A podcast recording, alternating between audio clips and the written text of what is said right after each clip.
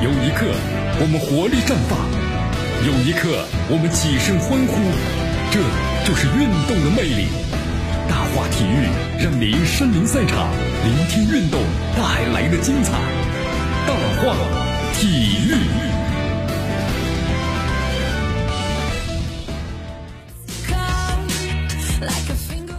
好，这里是大奥体育，我是江南来记，锁定 FM 九十六点七，继续关注我们的节目。咱们首先来关注一下昨天啊，就是中超联赛呢是继续进行，结果怎么样呢？五比一，哎呦，五比一，谁谁和谁五比一啊？这是上港，上港打出了赛季的最大的胜仗啊！我们来看一下，呃，这个比分的话，让上港的队员们和教练员们那是大大出了一口闷气啊，是不是？本赛季的上港的所有的正赛里啊，只有下冠小组赛呢五比零，当时削了这个蔚山现代，对吧？但这场比赛的话，比那场比赛还要猛。呃，当时面这个蔚山现代呢，已经出现了，所以上的都是替补队员。那么昨天的比赛中啊，天津泰达，你看那是为了要怎么样的保级，天津泰达队是吧？呃，没有呢半点理由需要退让啊，和上港队那是刺刀见刺刀，硬碰硬啊。上半场的局势演变，你看，让咱们曾经以为呢本场比赛呢上港队小胜就算了，但下半场呢摧枯拉朽的强势。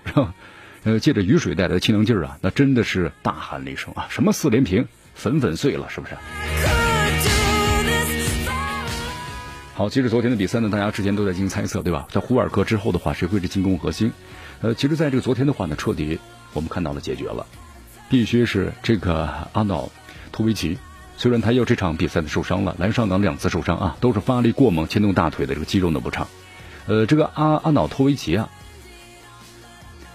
呃，没有在身体上呢，你看百分之百的达到呢胜任中超的这么一个地步，但是无可争议，他呢已经融合到上港的进攻体当中去了。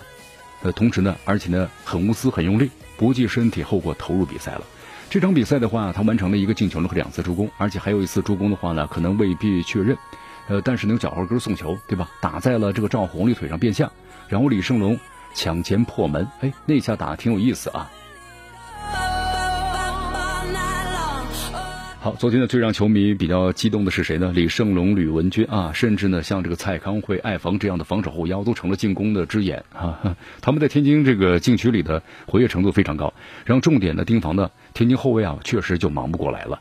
吕文君的话，他们感觉哎，可以打满全场了。李胜龙呢，这种的快抢前的独门秘籍啊，我们说了，不仅仅是形容成这个战斗作风到位，而且呢，是得分或者是制造威胁的最大的利器。看来咱们中国前锋呢，要和国际一线的前锋啊，各种比技巧、比能力，勉为其难。但有一点可以比，凭什么呀？就凭自己的快速反应去抢第一点，啊，或者是第二落点。李胜龙就做的特别的好，很多机会啊就这样被他抢了出来，对吧？比如昨天的晚上比赛，像上港本土的球员们呢，越打越信心了，这让这个球迷们看在眼里，喜在心里啊。这才是咱们中国足球这个俱乐部呢强大的什么最主要的原因，同时你应该是需要的品质。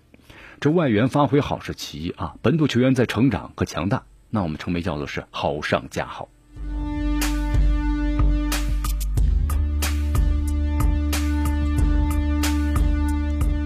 好，我们再来关注一下这个另外的一场比赛啊，呃，富力这个串门感觉挺豪爽啊，送两点三红。这个富力的话呢，防守确实很弱啊，但这毛呢？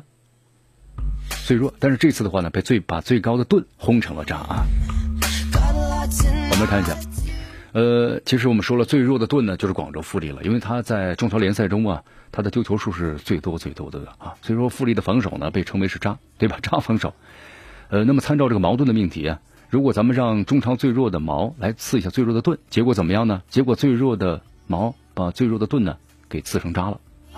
中超十六当中，升班马深圳佳兆业啊是进攻呢是最弱的，二十一场这个比赛只打入十六个球。那么最弱的这个毛呢，就是劈回最弱的盾。这场比赛，我们看到了一场连送三点的这个闹剧。呃，看来这个富力的防守啊，真的是无药可救了。富力呢很扎心的防守之外，还有两名后卫呢染红下场。这场富力呢零比四告负了，你看，直接让申足取得了近十四轮的第一场比赛的胜利，而且申足啊大比分的这么一个获胜，更直接的帮助申足。你看，获得胜利的就是这个新射手啊，索萨斩获了中超的处子球，而且一一进就是进了两个球。哎呀，富力这支球队啊，真让富力的球迷们，那真的是我们说一句话啊，无可奈何了呀。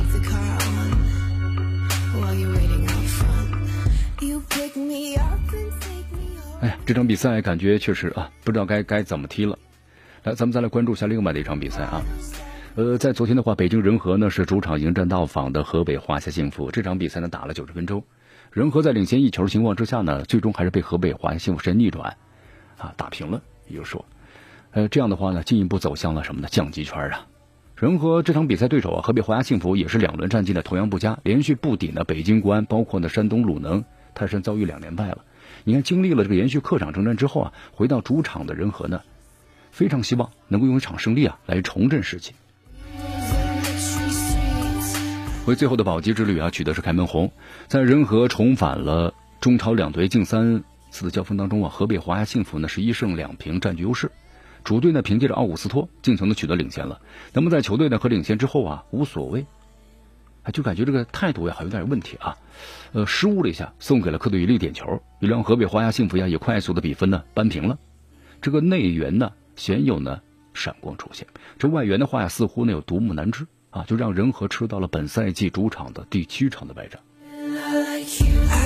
本赛季的话呢，北京仁和主场的战绩呢呈现出了一个高开低走的态势。你看前六个主场的比赛中啊，仁和是取得了三胜一平两负的成绩，其中更不乏的是二比一，立刻呢。就是目前中超领头羊的广州恒大的经典战役，但随后的话，仁和呢出现了一个滑坡，本场的一比二不敌的河北华夏幸福之后啊，仁和遭遇了主场的两连败，而且呢，近你看十一轮这个联赛呢一平十负，十一轮联赛啊仅有是一分入账，在客场至今的话难求一胜的情况之下，主场战绩的连续低迷，让仁和在降级圈啊这泥潭里越陷越深了。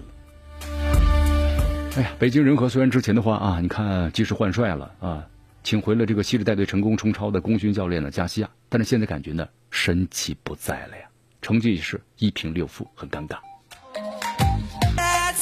继续锁定和关注江南为大家所带来的大话体育，来继续锁定 FM 九十六点七绵阳广播电视台新闻广播啊。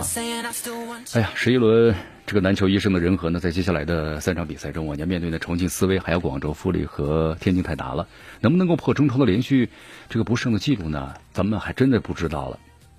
不过现阶段呢，和这个积分榜呢，我们说了之前的球队啊，差距而言的话，仁和呢好像已经锁定了本赛季一个降级名额了。如果想实现逆袭，即将到来的联赛间歇期啊，那么可能是球队啊调整的一个最佳的时机了。